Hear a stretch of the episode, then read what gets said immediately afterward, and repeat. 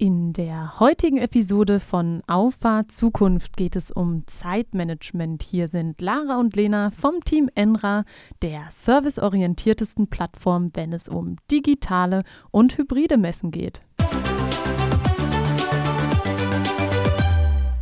Hallo zusammen. Wir leben in einer Zeit, in der es vollkommen normal ist, immer eine volle To-Do-Liste zu haben. Und an diesem Punkt möchten wir anknüpfen, wahrscheinlich auch ein bisschen aus unserem heutigen Tag heraus, aus der heutigen Laune, denn es steht viel auf dem Plan. Lena, wie arbeitest du deine Sachen ab? Wie bleibst du in den Deadlines? Wie organisierst du deinen Tag?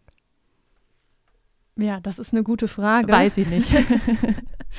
nee, ich habe äh, da schon meine Methoden, ähm, die ich dort verfolge oder zumindest versuche zu verfolgen eine ganz, ganz wichtige ähm, Regel, die ich mir gesetzt habe, ist, dass ich, wenn ich ähm, an einer an einem Punkt auf der To-Do-Liste arbeite, versuche so wenig wie möglich zu springen zu anderen Aufgaben, weil das macht den Prozess einfach nur langwieriger. Ja, man hat, glaube ich, mehr Einarbeitungszeiten, man muss wieder zurückfinden, wo hat man aufgehört und solche Sachen. Also in der Theorie völlig klar, in der Praxis bei mir doch manchmal eher anders denn dann wartet jemand anderes auf meine Rückmeldung, dann tritt ein Problem auf, was schnell gelöst werden muss und äh, manchmal bleiben dann quasi die Aufgaben, wo man morgens angefangen ist, äh, auf der Strecke und stehen abends immer noch ohne Kreuz auf der To-Do-Liste. Ja, ganz richtig. Also ähm, Theorie und Praxis wie immer zwei unterschiedliche Paar Schuhe. Klar wäre es äh, super angenehm und schön, wenn man irgendwie so seinen Plan unabhängig von äußeren Umgebungsvariablen durchziehen könnte. Ähm, das macht den Job aber, finde ich, auch ein bisschen interessant, wenn es eben nicht alles vorhersagbar ist. Also da muss man vielleicht ein bisschen bisschen verzeihlicher mit sich sein, aber im Grunde genommen ist es schon so, je mehr man parallel irgendwie versucht zu ähm, fertig zu bekommen, desto ja, höher wird die Summe äh, des Zeitaufwands. Ja, da gebe ich dir auf jeden Fall recht. Aber lass uns vielleicht mal ein bisschen konkret werden. Und zwar bin ich ja ein, äh, ein Mensch, der häufig seine Arbeitsweisen anpasst. Also ich habe wenige Routinen, die lange Routinen sind. Das kann ich nur bestätigen. Also ich arbeite ja jetzt schon ja, den einen oder anderen Tag gemeinsam mit Lara und ähm, wir sind auch eigentlich seit unserer Zusammenarbeit auch Büropartner. Ja, nicht ganz. Ich glaube, wir hatten mal ein halbes Jahr Pause voneinander. Ja? Ja, als wir noch in Herzebrock waren und wir ähm, quasi da die Wände eingezogen haben, wir hatten da ein Büro, 100 Quadratmeter, wirklich sehr klein und überschaubar. Und ähm, uns hat das irgendwann so genervt, dass unser Bruder dann die ganzen Vertriebscalls gemacht hat und äh, wir dann quasi parallel da saßen und die Sachen umgesetzt haben. Und deswegen haben wir dann damals Wände eingezogen. Und in diesem Zuge bist du dann mal ein halbes Jahr in ein anderes Büro ausgewichen. Okay, stimmt, aber für mich war das vom Gefühl her trotzdem Büropartner, weil uns hat nur eine Tür getrennt und wenn ich mich recht erinnere, war, war die, die selten auf. zu. Ja. ja. Und ähm, ja, von der Zeit, wo ich mit dir äh, jetzt gemeinsam äh, gearbeitet habe, habe ich auf jeden Fall erfahren, dass du kein großer Freund da bist, lange an deinen Routinen festzuhalten und vor allem auch, ich glaube, das ist irgendwie so eine Motivation oder für manche eine Motivation, wenn man seinen Arbeitsflow ändert, dass man dann einfach wieder ein bisschen wacher im Geschehen ist und ein bisschen mehr schafft. Bei mir ist das nicht so, aber bei dir kann ich das definitiv bestätigen. Du bist da dann doch mal mit Post-its unterwegs, mal mit dem iPad.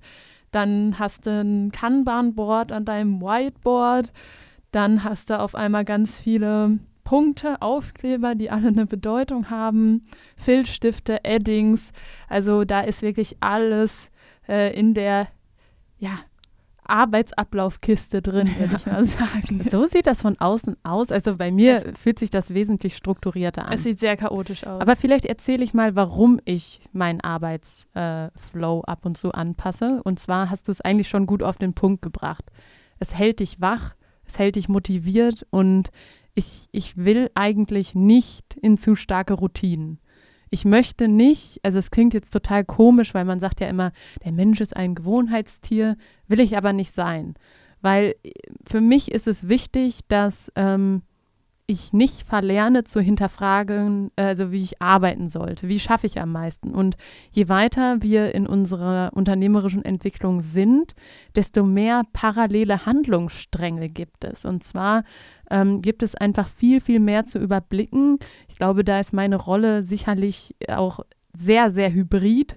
Ähm, einerseits, dass ich natürlich die Schnittstelle zwischen Vertrieb und Entwicklung bin, dass ich User-Flows hinterfrage, dass ich Layouts mache, aber dass ich natürlich parallel mir auch Gedanken darüber machen muss, okay, für unsere Projekte, die parallel laufen, was einerseits Veranstaltungen sind, aber auch Vermarktung unserer Veranstaltungsplattform, wie kriegen wir da neue Leads ran?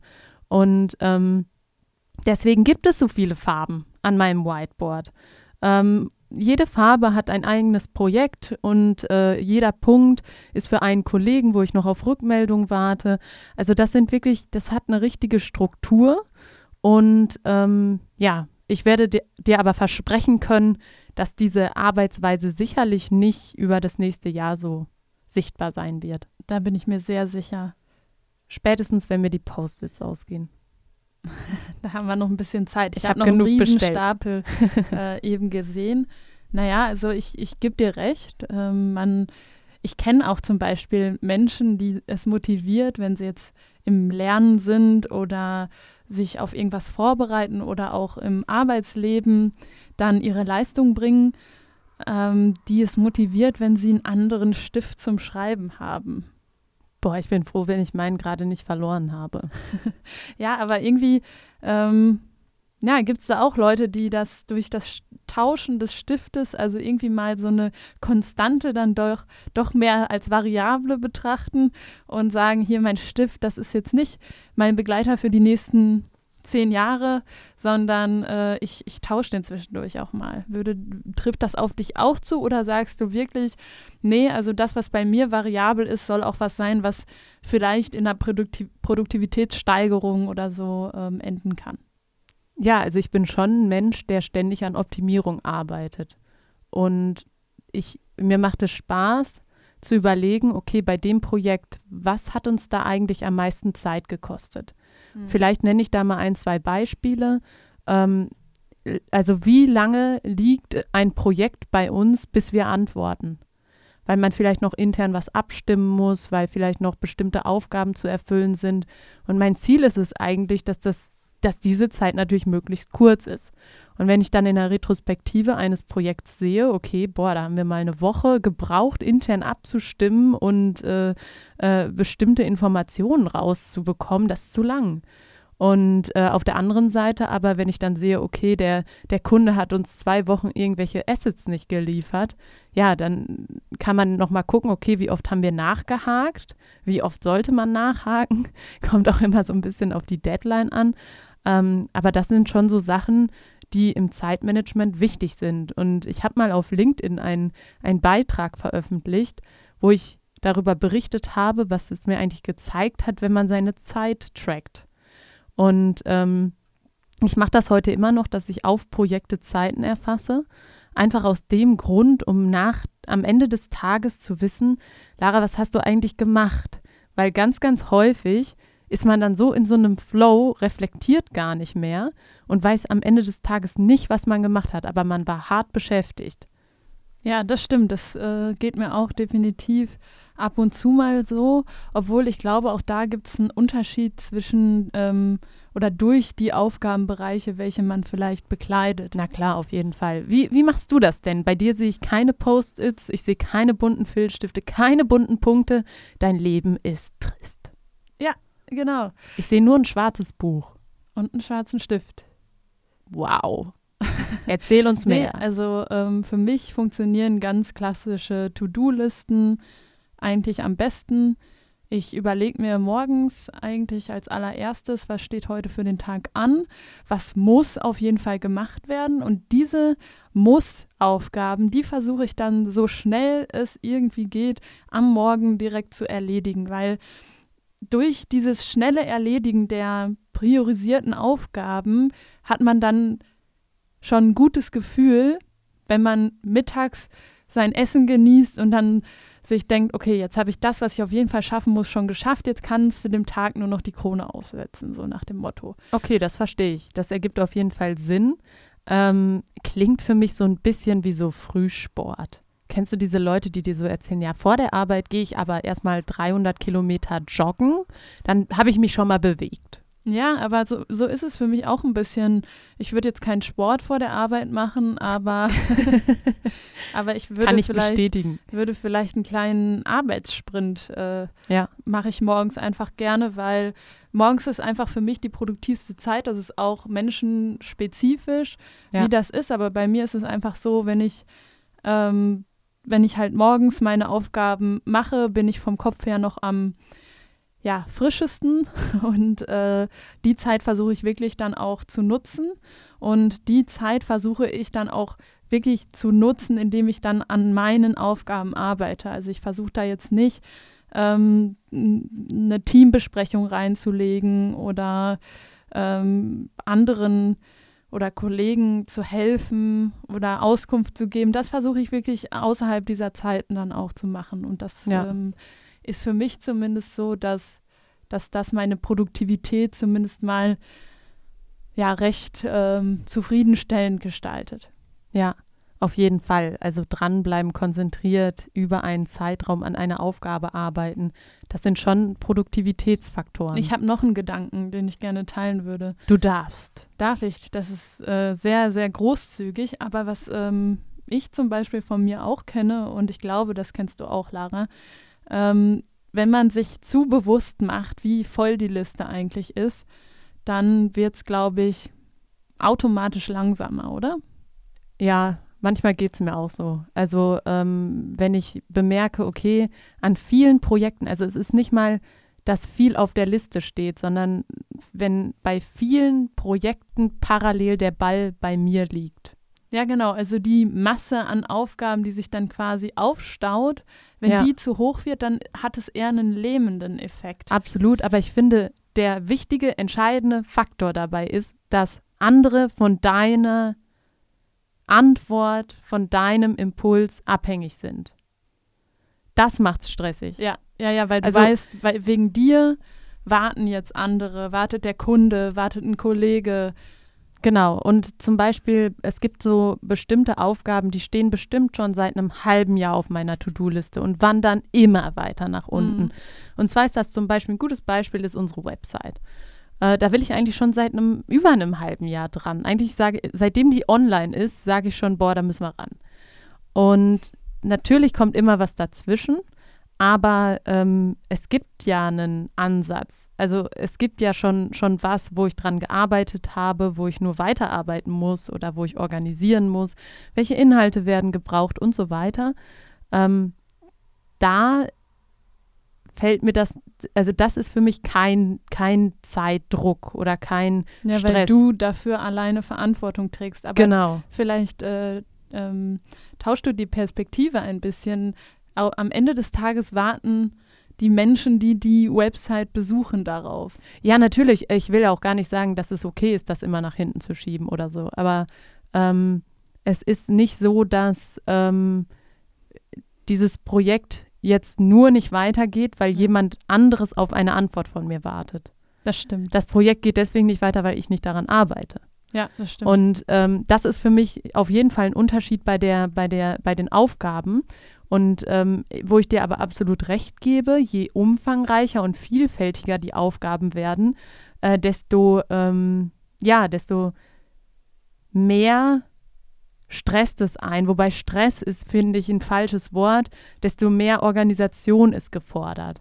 Weil äh, das hat uns unser Alltag, glaube ich, bisher gelernt wie man damit umgeht, wie man priorisiert, wie man trotzdem guckt, dass es vorangeht, nicht die Ruhe verlieren und solche Sachen. Es bringt nämlich dann auch nichts, hysterisch zu werden und ja. äh, dann äh, irgendwie komplett gelähmt zu sein. Das bringt überhaupt nichts. Eins nach dem anderen, abarbeiten, nächstes.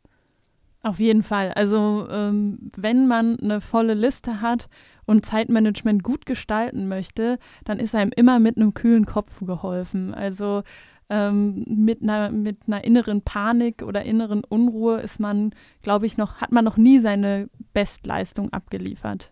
Vielleicht erzähle ich da noch mal eine Geschichte aus meinem Leben, eine Anekdote. Wir stellen uns Zeit. wieder vor, Lara setzt sich jetzt in ihren Schaukelstuhl ja. Und liest uns eine Geschichte vor. Genau, so ist es. Ähm, nee, hat damit zu tun, ähm, für ein Modul in der Uni natürlich keine Zeit gehabt. Habe ich das schon mal erzählt? Nein, aber ich war jetzt innerlich, habe ich mich gefragt, kommt jetzt eine Geschichte über ihre Berufsschule oder, oder über ihre Uni?